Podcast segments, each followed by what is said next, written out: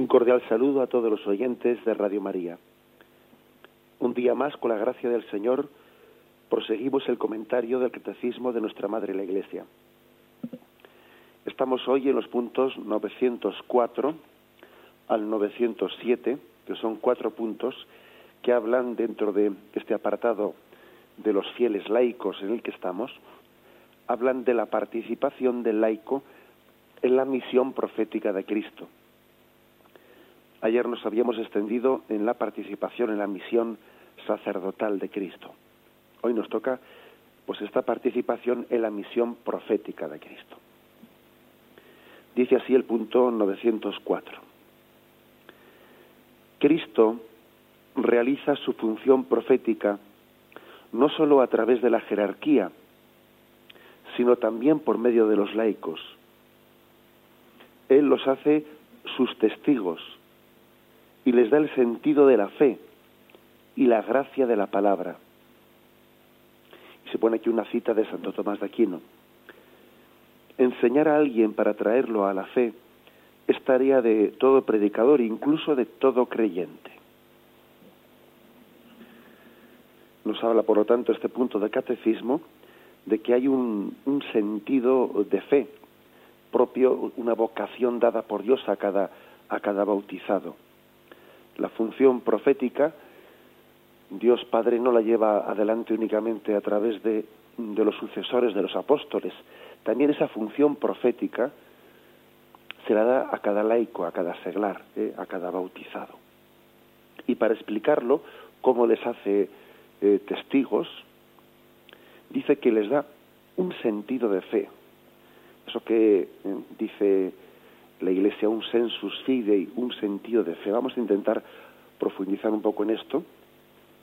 Y creo que hay que comenzar diciendo que ese sentido de fe, ese sentido profético que le da que le da Dios a los seglares, hay que matizarlo, como ya dijimos en su momento, no hay que entender la palabra ser profeta, ser profeta como muchas veces, digamos, nuestra mentalidad eh, deforma la palabra, en el sentido de adivino del porvenir o adivino del futuro. No, ¿eh? purifiquemos esa, eh, esa derivación de la palabra. No nos referimos a eso. Nos referimos a aquel que enviado por Dios anuncia su palabra, la vida de fe y de caridad. Es decir, el cristiano traduce la vida de fe en la vida, en su vida diaria y en la caridad, haciendo de toda su vida un canto de alabanza a Dios Padre. Ese es el sentido de fe eh, del pueblo de Dios, ese es el sentido profético. Así el concilio eh, pues entró a hablar de, ese sentido de fe de los cristianos, un tema al que, al que a veces alguno le, le tenía miedo porque había dentro del concilio Vaticano II algunas reticencias pues para que eso no fuese malentendido, porque es verdad que en la historia de la Iglesia había habido eh, tendencias que se llaman iluministas, ¿no? Iluministas quiere decir que, bueno, que el Espíritu Santo puede, según estas herejías, iluminarle a uno por su cuenta y riesgo al margen de la Iglesia, ¿no? Incluso en contra de ella. ¿eh? Pero mm, hecha la salvedad, ¿no? De los peligros de un subjetivismo, de un iluminismo al margen de, la fe de toda la Iglesia y de la jerarquía, no se puede negar, hay que afirmar que toda la comunidad cristiana está bajo la influencia del Espíritu, del Espíritu Santo. De modo que la comunidad cristiana de los fieles, que han, que han recibido la unción del Espíritu Santo, dice el Concilio Vaticano II, no pueden equivocarse en el acto de fe y manifiestan esta particular característica por el sentido de fe de todo el pueblo, cuando dan su consentimiento universal en cosas de fe y costumbres, desde los obispos hasta el último de los fieles seglares.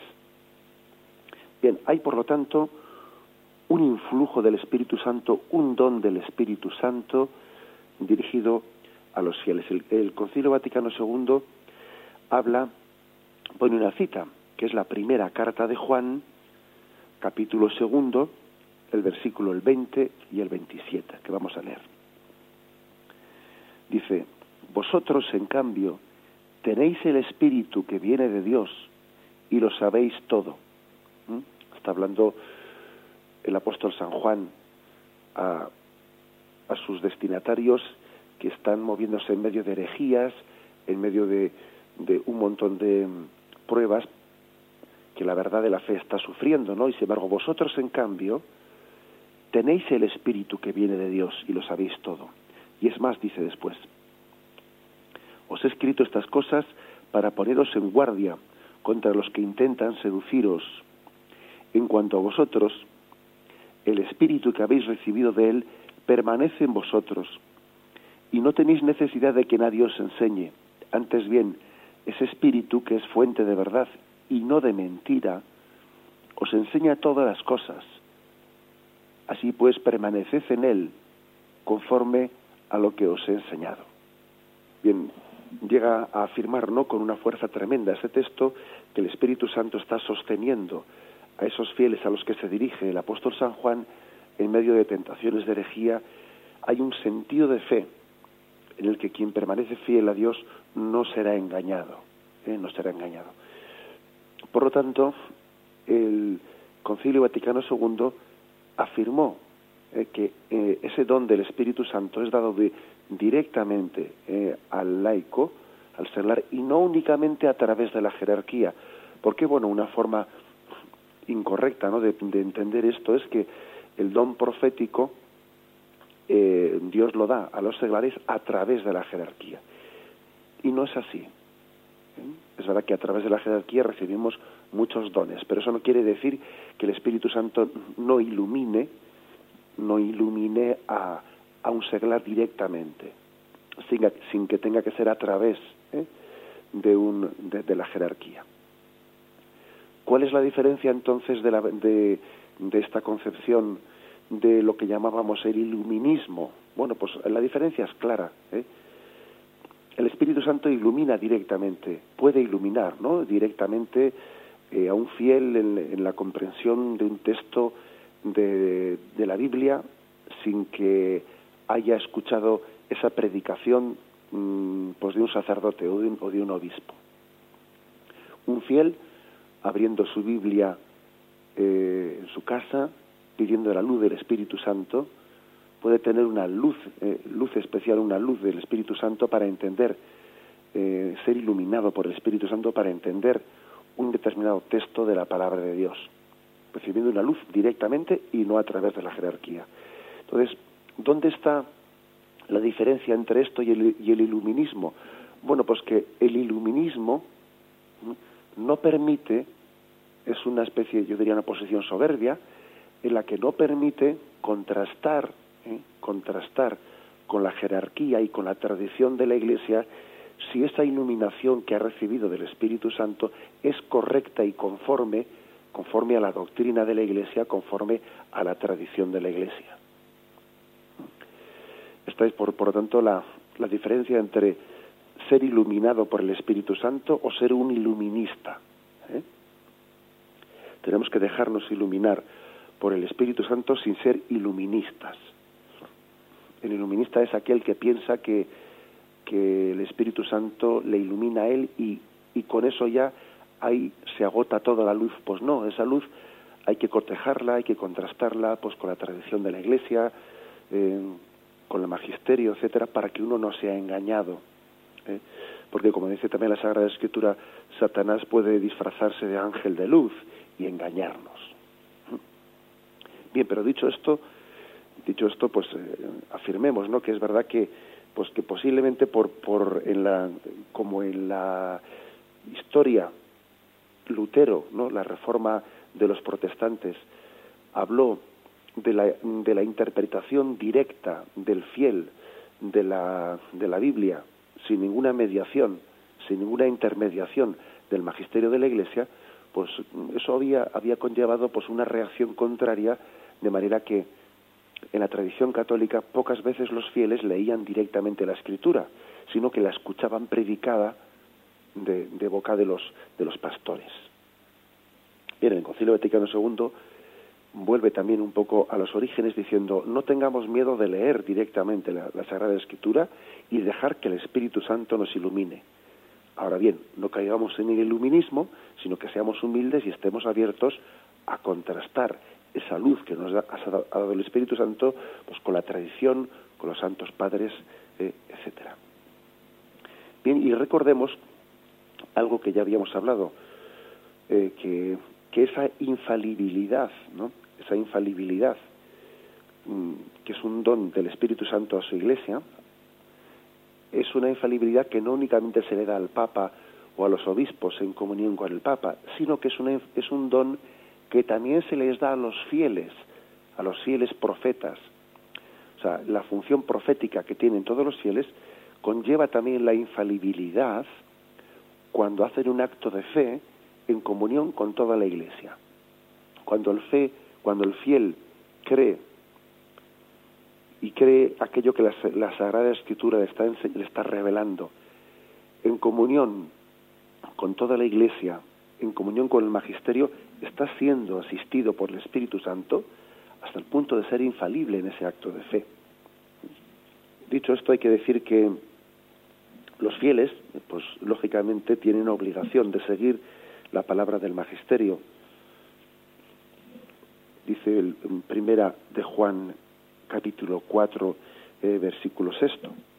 Nosotros, dice, no somos de Dios y el que conoce a Dios nos escucha y el que no es de Dios no nos escucha. Es decir, que un verdadero profeta es alguien que escucha, no solo alguien que habla. Para ser profeta hay que escuchar. ¿eh? Difícilmente puede hablar el que no ha escuchado difícilmente puede decir palabras iluminadas por el Espíritu Santo el que no se ha puesto en una actitud de, de escucha, ¿no?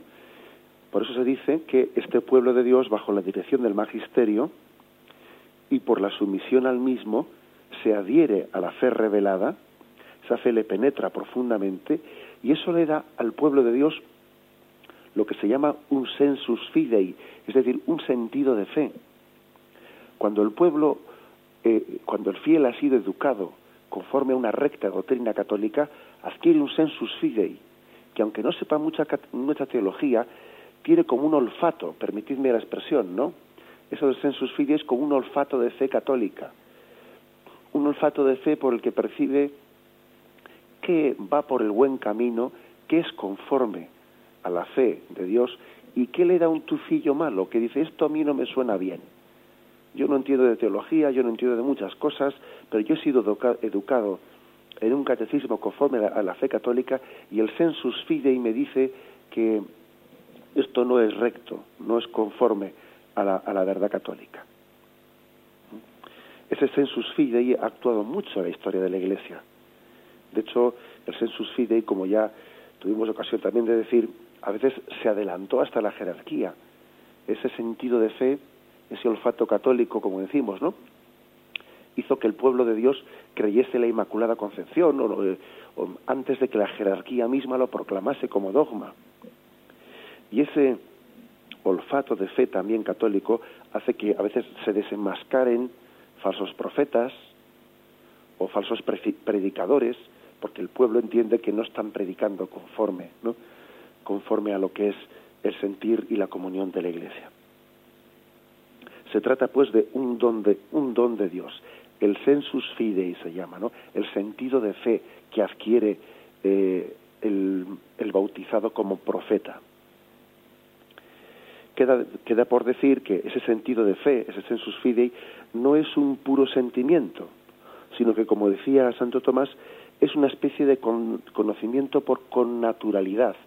Uno desde pequeño ha sido educado ¿no? en la correcta fe católica y tiene como una con, naturalidad. Igual si oye, oye predicar una herejía, entiende internamente, ¿no? Esta no es mi fe. Esto, que estoy escuchando a mí no me suena bien. ¿eh? No es como un, no es un eco pasivo ¿eh? de la voz del magisterio, sino que sintoniza naturalmente con naturalmente con él. ¿eh? es sencillamente el sentido de fe de la iglesia entera que, ha penetrado en cada bautizado. Bien, añadamos esto que hay que referirse también al tema de los carismas ¿eh? que el Espíritu Santo reparte entre los fieles para el bien de la Iglesia y de los cuales es el magisterio el, que tiene que hacer el, discernimiento.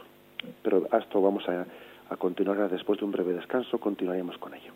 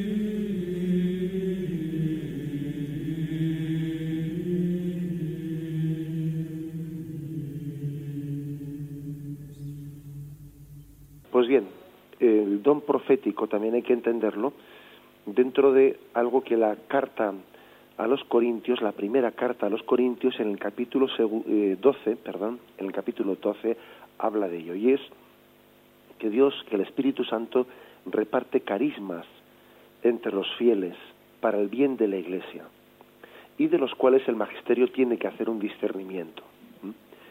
Dice el Concilio Vaticano II, además el Espíritu Santo no solamente santifica y dirige al pueblo de Dios por los sacramentos y los ministerios, sino que distribuye a cada uno según quiere, reparte entre los fieles gracias de todo género, incluso especiales,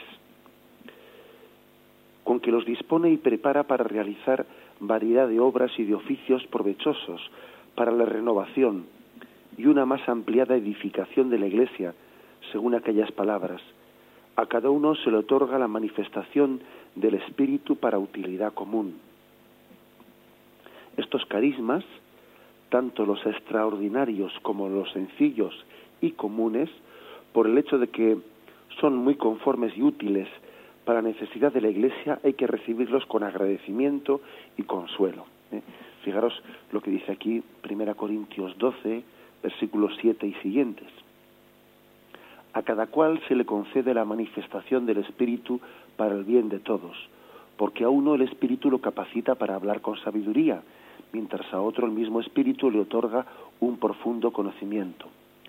Este Espíritu concede a uno el don de fe, a otro el carisma de curar enfermedades, a otro el de realizar milagros, a otro el de hablar en nombre de Dios, a otro el de distinguir entre espíritus falsos y verdaderos, a otro el hablar en un lenguaje misterioso, y a otro el don de, interpretar este lenguaje. Todo esto lo hace el mismo y único Espíritu que reparte a cada uno sus dones como Él quiere. Por esto aquí se habla de dones extraordinarios, ¿no? Y dones ordinarios. Los dones extraordinarios, dice el concilio, no hay que pedirlos temerariamente. Eh, pues uno, pues, eh, son dones que Dios da pues eh, a sus santos cuando él entiende que tiene que darlos, pero no sería prudente que uno esté pidiendo a Dios el don de hacer milagros o el don de, de lenguas, de hablar en lenguas que desconoce, pues no. Dice, no hay que pedirlos temerariamente, ni hay que esperar de ellos con presunción los frutos de los trabajos apostólicos, sino que el juicio sobre su autenticidad y sobre su aplicación pertenece a los que presiden a la Iglesia, a, quien compete, a la Iglesia compete dos cosas. Por una parte, no apagar el Espíritu el, don del Espíritu Santo, ¿eh? es decir, allí donde el Espíritu Santo a alguna persona concreta le ha dado un don extraordinario de estos, ¿no? como de hablar, el tener el don de lenguas o el don de, de, de tener curaciones, etcétera, el, la Iglesia le da a la, perdón, el Espíritu Santo le da a la Iglesia el cometido de no sofocar, de no apagar ese don, pero sí también eh, de autentificarlo, de probarlo, para que no haya una falsedad en ello. ¿eh? Es, es una tarea muy delicada que tiene la Iglesia, la tarea de discernir, ¿eh? allí donde se den ese tipo de cosas, discernir pues donde hay esos dones auténticos o dones que no son auténticos. Cuando la Iglesia también discierne la, veracidad de, por ejemplo, apariciones de la Virgen María en un, lugar o en otro, también está de alguna manera autentificando, está recibiendo o ejerciendo la tarea de ver si son auténticos estos dones proféticos.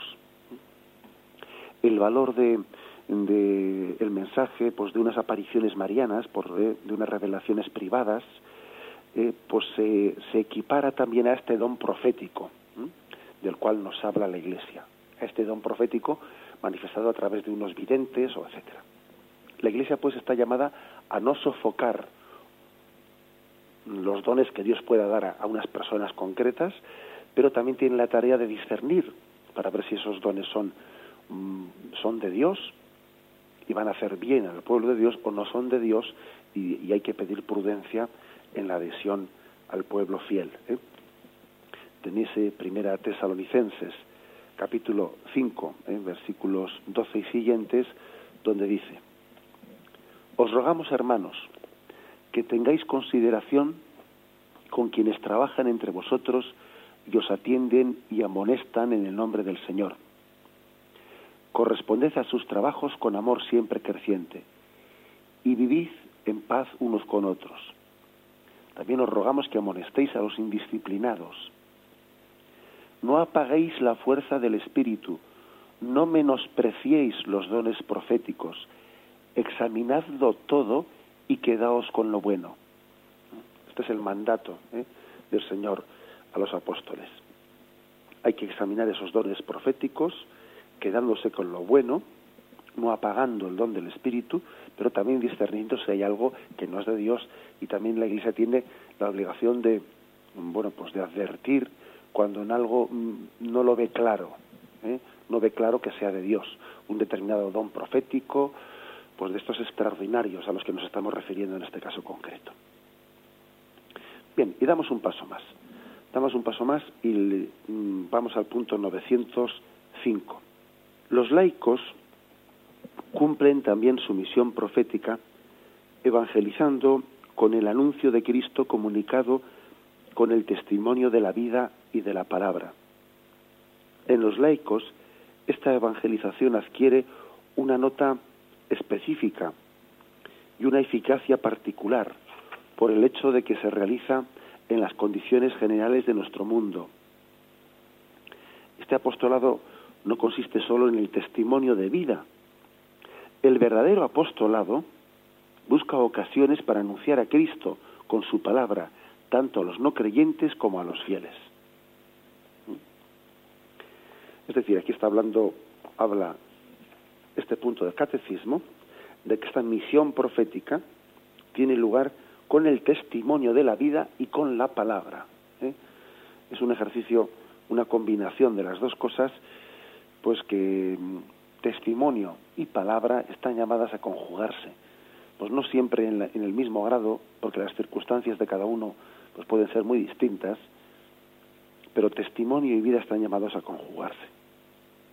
Dice en uno de los textos de la, del Concilio Vaticano II, así como los sacramentos de la nueva ley con los que se nutre la vida y el apostolado de los fieles prefiguran el cielo nuevo y la tierra nueva, así los laicos se hacen valiosos pregoneros de la fe y de las cosas que esperamos. Si se asocian sin desmayo en la profesión de la fe con su vida. O sea que los laicos están siendo pregoneros de los cielos nuevos y, de la tierra nueva, cuando asocian la vida con la fe. Esta evangelización, es decir, el mensaje de Cristo pregonado con el testimonio de la vida y de la palabra, adquiere una forma muy peculiar y muy eficaz por el hecho de que se está realizando dentro de las comunes condiciones de la vida en el mundo, claro. Se está realizando insertados en el mundo, porque lo propio de los seglares pues, pues es llevar adelante su, su situación de vida, su, su predicación, pues no desde el púlpito, como hace el sacerdote, sino que lo están realizando en medio de la vida, en la familia, en la fábrica, en los amigos, y por eso esa predicación tiene un gran valor, porque es como extender, ¿no? el altavoz de la iglesia a lugares a los que no llega la voz del sacerdote. En ese sentido, tiene una gran fuerza y un gran valor ¿eh? esa función profética del, del seglar. Los seglares tienen que cumplir con su misión profética, en primer lugar, dando un testimonio de vida, porque sin él la palabra quedaría devaluada. El testimonio de la vida es más elocuente que la, que la palabra misma, eso es cierto. Muchas veces se dice eso, ¿no? De que eh, la mejor predicación es la propia vida, pero el seglar también necesita la, mm, participar con la palabra, expresar con la palabra ese sentido del testimonio de vida que está dando. ¿eh? La palabra sin testimonio no valdría, pero el testimonio sin la palabra posiblemente no sería comprendido por muchas personas. No se llegaría a comprender que ese tipo de vida que está teniendo, pues, eh, mm, supone eh, que es Cristo quien la está animando. Fijaros una cosa, y es que a veces el ejemplo de vida, el testimonio de vida, incluso sin haber comenzado a predicar o a hablar, a veces suele ser molesto. Suele ser molesto, con, con no poca frecuencia, el que da un testimonio de vida que es elocuente ¿eh? por sí mismo en nuestra sociedad molesta. No sé, podríamos poner muchos ejemplos, pero, por ejemplo, eh, a veces percibimos como en medio de esta crisis de natalidad en la, que nos encontramos, en la cual habrá muchas causas, ¿no? Y es un tema complejo, pero también una de las causas es, sin duda alguna, pues el egoísmo de vida, ¿eh? En el que se prefiere vivir más cómodamente a tener más hijos, ¿no? Pues claro, cuando surge en medio del barrio una familia numerosa, pues con, con, eh, muchos hijos y que viven una alegría muy grande en esa familia numerosa, etcétera, eh, con frecuencia en medio de los vecinos comienza a surgir una mezcla por una parte de oculta envidieja, porque envidian esa, esa familia, pero también al mismo tiempo la critican un montón. Yo eso lo he observado con frecuencia.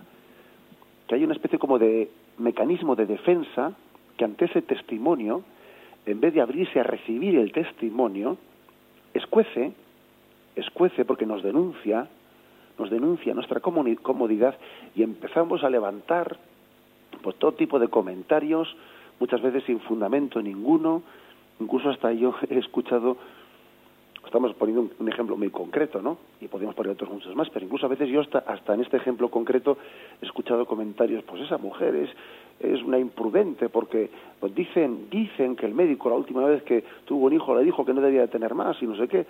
Y, y te das cuenta cómo escuece un testimonio. ¿Cómo escuece? ¿Cómo puede llegar a, a, a ser verdaderamente sanante, iluminante para quien se abre a la luz, pero la luz molesta para quien vive en tinieblas y no quiere recibir la luz. O sea, que solamente ya el testimonio es fuente de luz, pero molesta. Y no digamos ya nada si encima ese testimonio va acompañado de la palabra. Va acompañado de la palabra. Y entonces, claro, pues un día le preguntan a ese matrimonio de esa familia numerosa, de que por qué tienen esos hijos, y entonces dan testimonio del Señor, dan testimonio de Cristo y dicen que ellos están abiertos a lo que Dios les pida y no sé qué. Y entonces ya, ¿para qué te quiero más? Eh? Comienzan allí ya pues a, a sacar, pues como se dice, sapos y culebras y a contar. Es curioso, ¿eh? pero una de las pruebas de que el testimonio de la palabra y de la vida es elocuente suele ser las reacciones que suscita.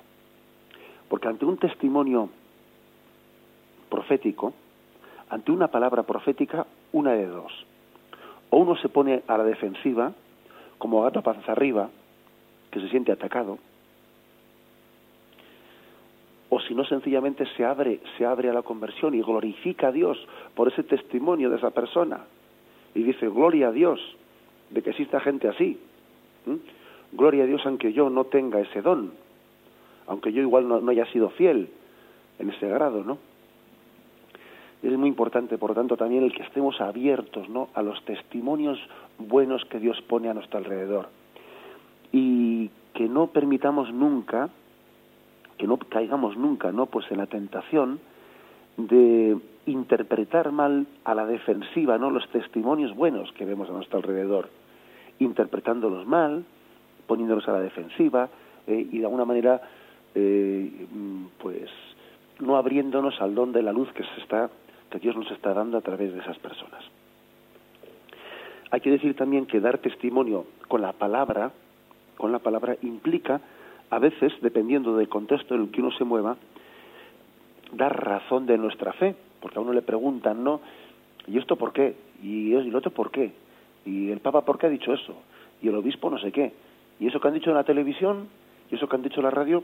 A veces dar testimonio supone también eh, una formación, requiere una formación adecuada. Cada vez más, además, ¿eh? porque, pues porque como se cuestiona la fe en tantos lugares, en tantos sitios, hoy en día, cada vez más, para ser testigo de la fe, es conveniente una formación adecuada para llegar a rebatir el error, para que el combate de la fe tenga las armas de la razón, ¿eh? y del conocimiento de la Sagrada Escritura, el conocimiento del Magisterio, eh, para que uno sepa rebatir los errores y dar respuestas a un mundo que pregunta también para poder creer. Hace falta, pues, una apologética. La palabra apologética es una palabra que, bueno, pues muy, con una gran tradición en la Iglesia que quiere decir defensa de la verdad. ¿eh?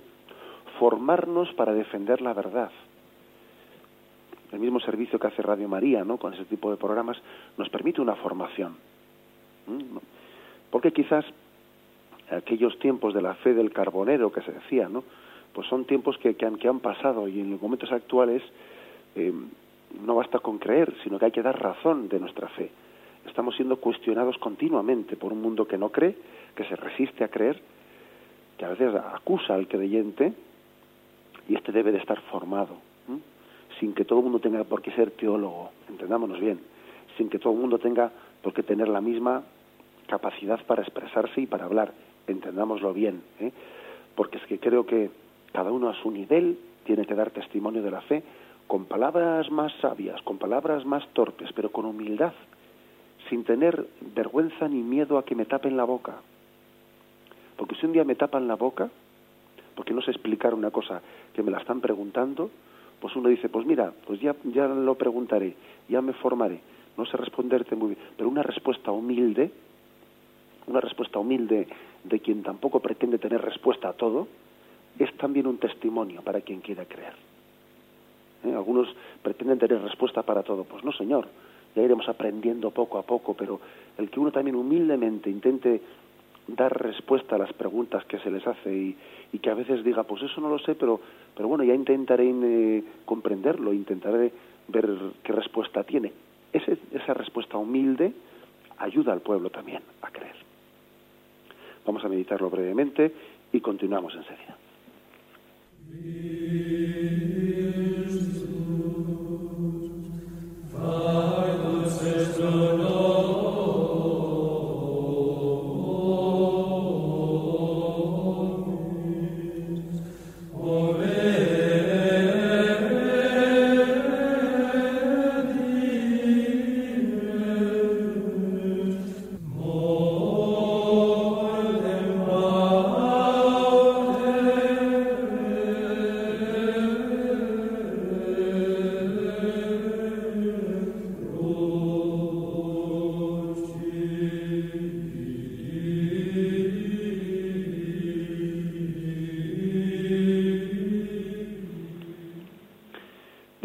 Punto 906.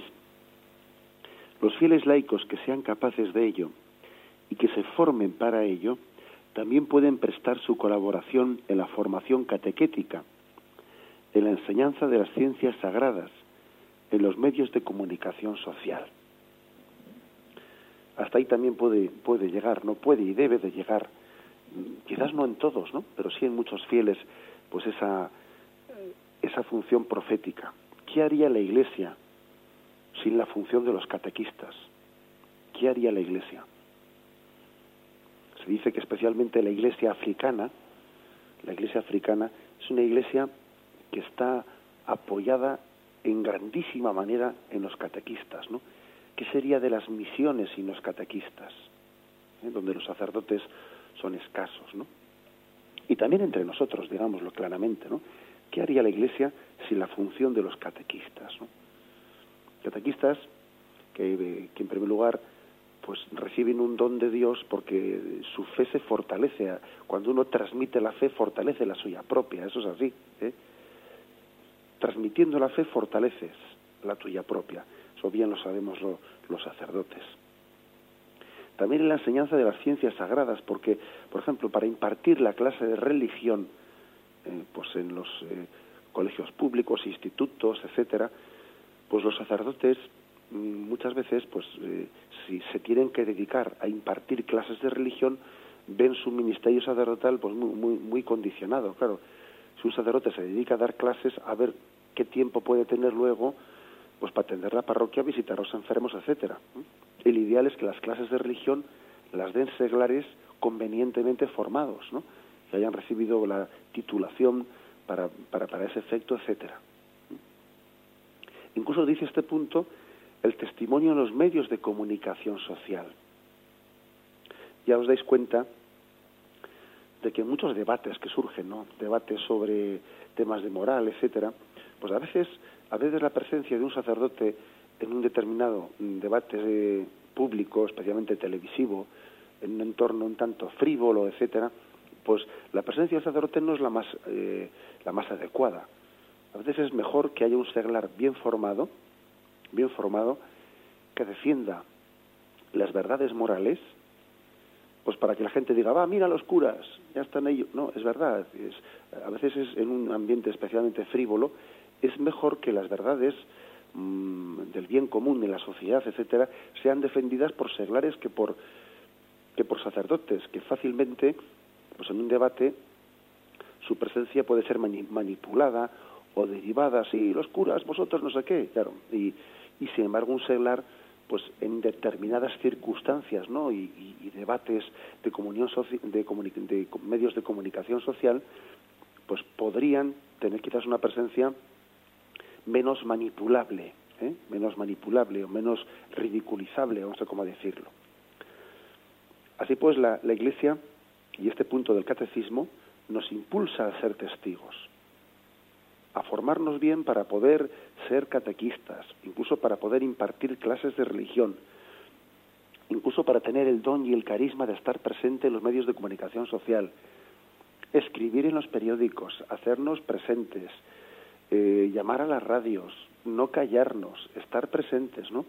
Pues porque sí, porque somos profetas de Cristo.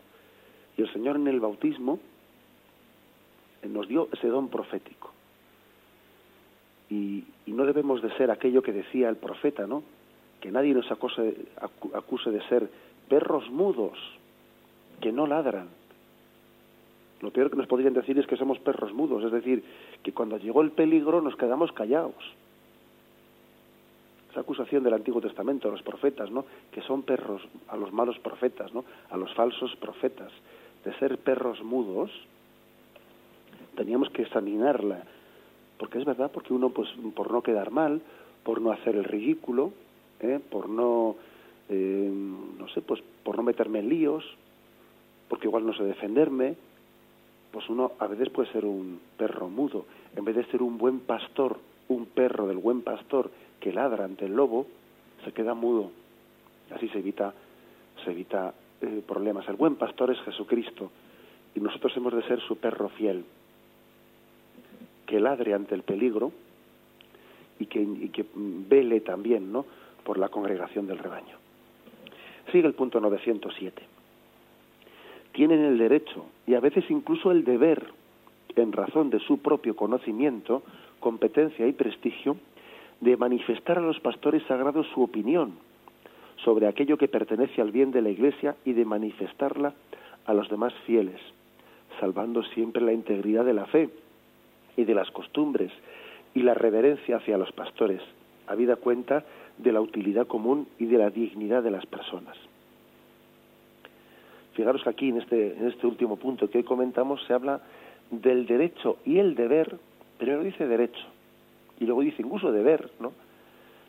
De también manifestar, según los conocimientos y competencia de cada uno, manifestar a los pastores de la iglesia, a los obispos, ¿no? a los sacerdotes y a los obispos, aquello que ven y aquello que juzgan diciendo, pues yo creo que sería conveniente insistir más en esto, pues yo creo que esto va por el mal camino, yo creo que, es decir, un seglar, según su competencia, eh, según dice aquí su, su, su prestigio, saber, etcétera, tiene el derecho y el deber de incluso comunicar, por ejemplo, al obispo y escribirle o incluso denunciar, denunciar situaciones que, que su conciencia le dictan que no están, están siendo correctamente pues, realizadas en el seno de la Iglesia. Imaginémonos que, que un seglar ve que en el seno de la Iglesia algo, eh, pues, eh, o de su parroquia o del contexto eclesial en que él vive, ¿no? que hay algo que está haciendo daño a la Iglesia y daño pues, al cuerpo místico de Cristo. ¿Qué tiene que hacer? Pues rezar, rezar sí, por supuesto, ¿no? Rezar, si es posible, amonestar directamente a, esa persona que está haciendo el daño, y si esa persona no lo escuchase o no tuviese disposición de tal, pues poner en conocimiento de su pastor, del responsable, del obispo. ¿eh? Es decir, tenemos un, una también obligación en conciencia de como profetas que somos, colaborar ¿eh? en esa construcción del cuerpo místico que es la Iglesia. Es verdad que no está en, no está en nuestras manos, ¿no? Por solucionar todos los problemas, eso es verdad. Pero sí está en nuestras manos el que uno recurra a la autoridad competente en la Iglesia y también descargue su conciencia poniendo esos datos en, en, en conocimiento del pastor. Luego el pastor hará o no hará, o él lógicamente él tendrá eh, pues una visión más amplia del problema, él sabrá hasta qué punto pues tiene que tomar en consideración eso no, tendrá que cotejarlo, pero a veces para cumplir en conciencia no tenemos que tener miedo, como dice este punto del catecismo, de recurrir, de manifestar a los pastores eh, eso que percibimos, sea para bien, ojo, también para felicitar, porque yo creo que también a veces a los obispos, etcétera, pues igual únicamente les llegan les llegan disgustos, ¿eh? vamos a decirlo eso también, porque yo creo que muchas veces cuando los seglares recurren a los obispos, pues igual el 99% de los casos es para transmitir problemas y disgustos. También yo creo que hay que recurrir al pastor, al obispo de la diócesis para también decirle cosas buenas, pero también para denunciar, denunciar y poner en su conocimiento pues cosas que no sean conforme a la rectitud, la rectitud y a la verdad o que por menos uno en conciencia lo estima así. Dicho de otra forma, aquí todos somos corresponsables en la Iglesia. Corresponsables en la Iglesia. Recordad aquel texto del Antiguo Testamento en el que se dice del profeta, ¿no? Que, es, que era vigía, que estaba en una torre vigilando. Si el vigía, cuando se acerca el enemigo, alerta a los que están dentro de la muralla y los que están dentro de la muralla no hacen caso a su aviso, perecerán por su culpa, pero el vigía, el profeta que ha alertado de que venía el peligro, él ha cumplido en conciencia y él no perecerá. Pero sin embargo, si cuando viene el peligro el vigía se calla como vigía mudo y en vez de alertar a los que están dentro de la muralla de que viene el enemigo se calla, entonces no solo perecerán los de dentro, sino también el vigía, aquel que tenía, ¿no? Que tenía la, la función, el cometido de haber advertido de ese peligro. Bien, en cierto sentido, en cierto sentido, todos los bautizados son esos vigías, esos vigías que están vigilando como centinelas en esta iglesia, porque Dios nos puede poner como centinelas en, circunstancias concretas en medio de la Iglesia, en la situación eclesial en la que vivimos. Seamos pues colaboradores, ¿no?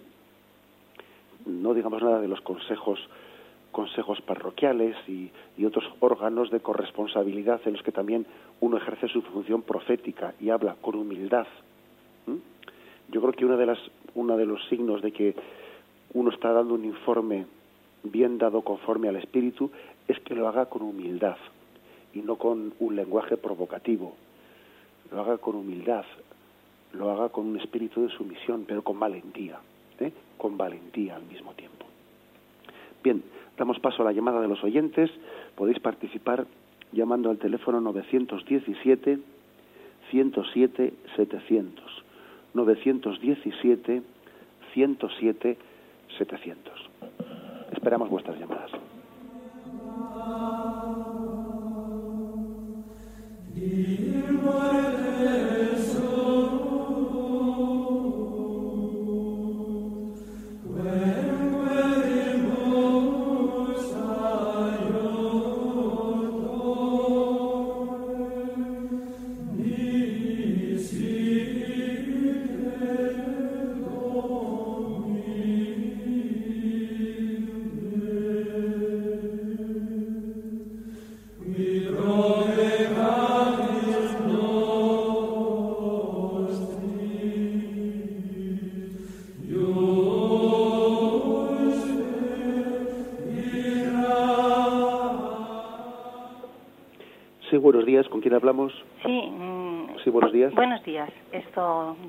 Mercedes, soy de Madrid y quería comentarle una pequeña cosa que para mí es fuerte, vamos.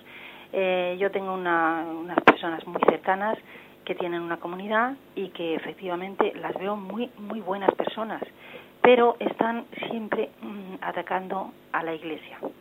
Y a mí eso me, me entristece muchísimo, no porque se desliguen de, de la Iglesia en sí, del Antiguo Testamento y el Nuevo Testamento, sino porque tienen pues su manera de ver las cosas, porque la Iglesia siempre ha tenido sus fallos, me imagino yo, en el Vaticano y tal, y entonces pues yo digo, estas personas tan buenas, pero que al mismo tiempo están siempre con esta historia, porque el es una comunidad que el sacerdote incluso ha escrito un libro, pues eh, pensando que incluso al Papa Juan Pablo I pues le, se lo quitaron del medio, en fin, cosas de ese tipo que luego me hacen a mí mucho daño y a la humanidad, creo yo, y a la familia, porque están cercanas a nosotros, pero pero ellos yo los veo eh, que, que, viven bien, que se mueren bien, las personas que se van muriendo de la comunidad y que a mí me equivocan a veces un poco. Nada más quería decir esto, padre. ¿eh? Muchas gracias por su contestación, si me puede ayudar. Sí, gracias a usted. Bueno, pues por desgracia, eh, por desgracia hay que hay que decir que que sí que existe, ¿no? Pues hay un virus eh, infectado, ¿no? introducido, pues en, en, distintos lugares, ¿no? Aquí y allá, de falta de, de comunión y adhesión, adhesión filial, eh, pues al Papa ¿eh? y al magisterio de la Iglesia, que posiblemente los que los que padecen ese virus, y permitidme que le llame virus, ¿no? Pues yo creo que no son conscientes de que es un virus que, que, que se lo ha infectado el espíritu del mundo, ¿eh? Que curiosamente a veces uno se da cuenta de que los medios de comunicación anticristianos lo primero que critican es al Papa. ¿eh? Aquí los medios de comunicación anticristianos, mientras que uno sea crítico eh, con el Papa, etcétera, entonces le permiten cualquier cosa. Si uno quiere que los medios de comunicación, eh, pero incluso abiertamente anticristianos, le den, le abran sus puertas, le abran sus micrófonos, basta con que sea crítico hacia el Santo Padre. Entonces, resulta que, el, que, ese mundo anticristiano se quiere como, se congracia eh, totalmente con, con alguien, con, con, un sacerdote o con quien fuere, ¿no? Pero yo creo que, sin embargo, no tenemos que ceder en eso, porque en el fondo es darnos una palmadita en la espalda al precio de traicionar nuestra fe. ¿Eh? y nosotros tenemos que estar en plena comunión, comunión filial, ¿no? Pues con el Santo Padre y eso no quiere decir que el Papa no pues no pueda tener también sus problemas y sus y sus errores, pero pero es que no ese es el asunto, el asunto es que uno uno ve y percibe, ¿no? Que hay una especie como de de antipatía, de complejo antirromano, ¿eh? permitidme que diga esta palabra, ¿no? Que no es mía, ¿eh? de complejo antirromano de una especie de complejo de una iglesia como si se acomplejase del sucesor de Pedro, cuando resulta que en él hemos recibido la mayor garantía eh, de, la unidad y la mayor garantía de estar confirmados en la caridad. ¿eh? Lo propio de un católico, entre otras muchas cosas, ha sido pues eh, el, amor filial a la Virgen María y también la adhesión filial al sucesor de Pedro. Y no tenemos que caer en respetar también a quien, a quien meta la pata de esa forma, pero desde luego sin compartirlo, ¿eh? sin compartirlo en ningún momento ese complejo antirromano tan difundido. Bien, terminamos aquí el programa de hoy. Dios mediante, con la gracia del Señor, continuaremos mañana. Me despido con, con la bendición. La bendición de Dios Todopoderoso, Padre, Hijo y Espíritu Santo, descienda sobre vosotros y permanezca para siempre. Alabado sea Jesucristo.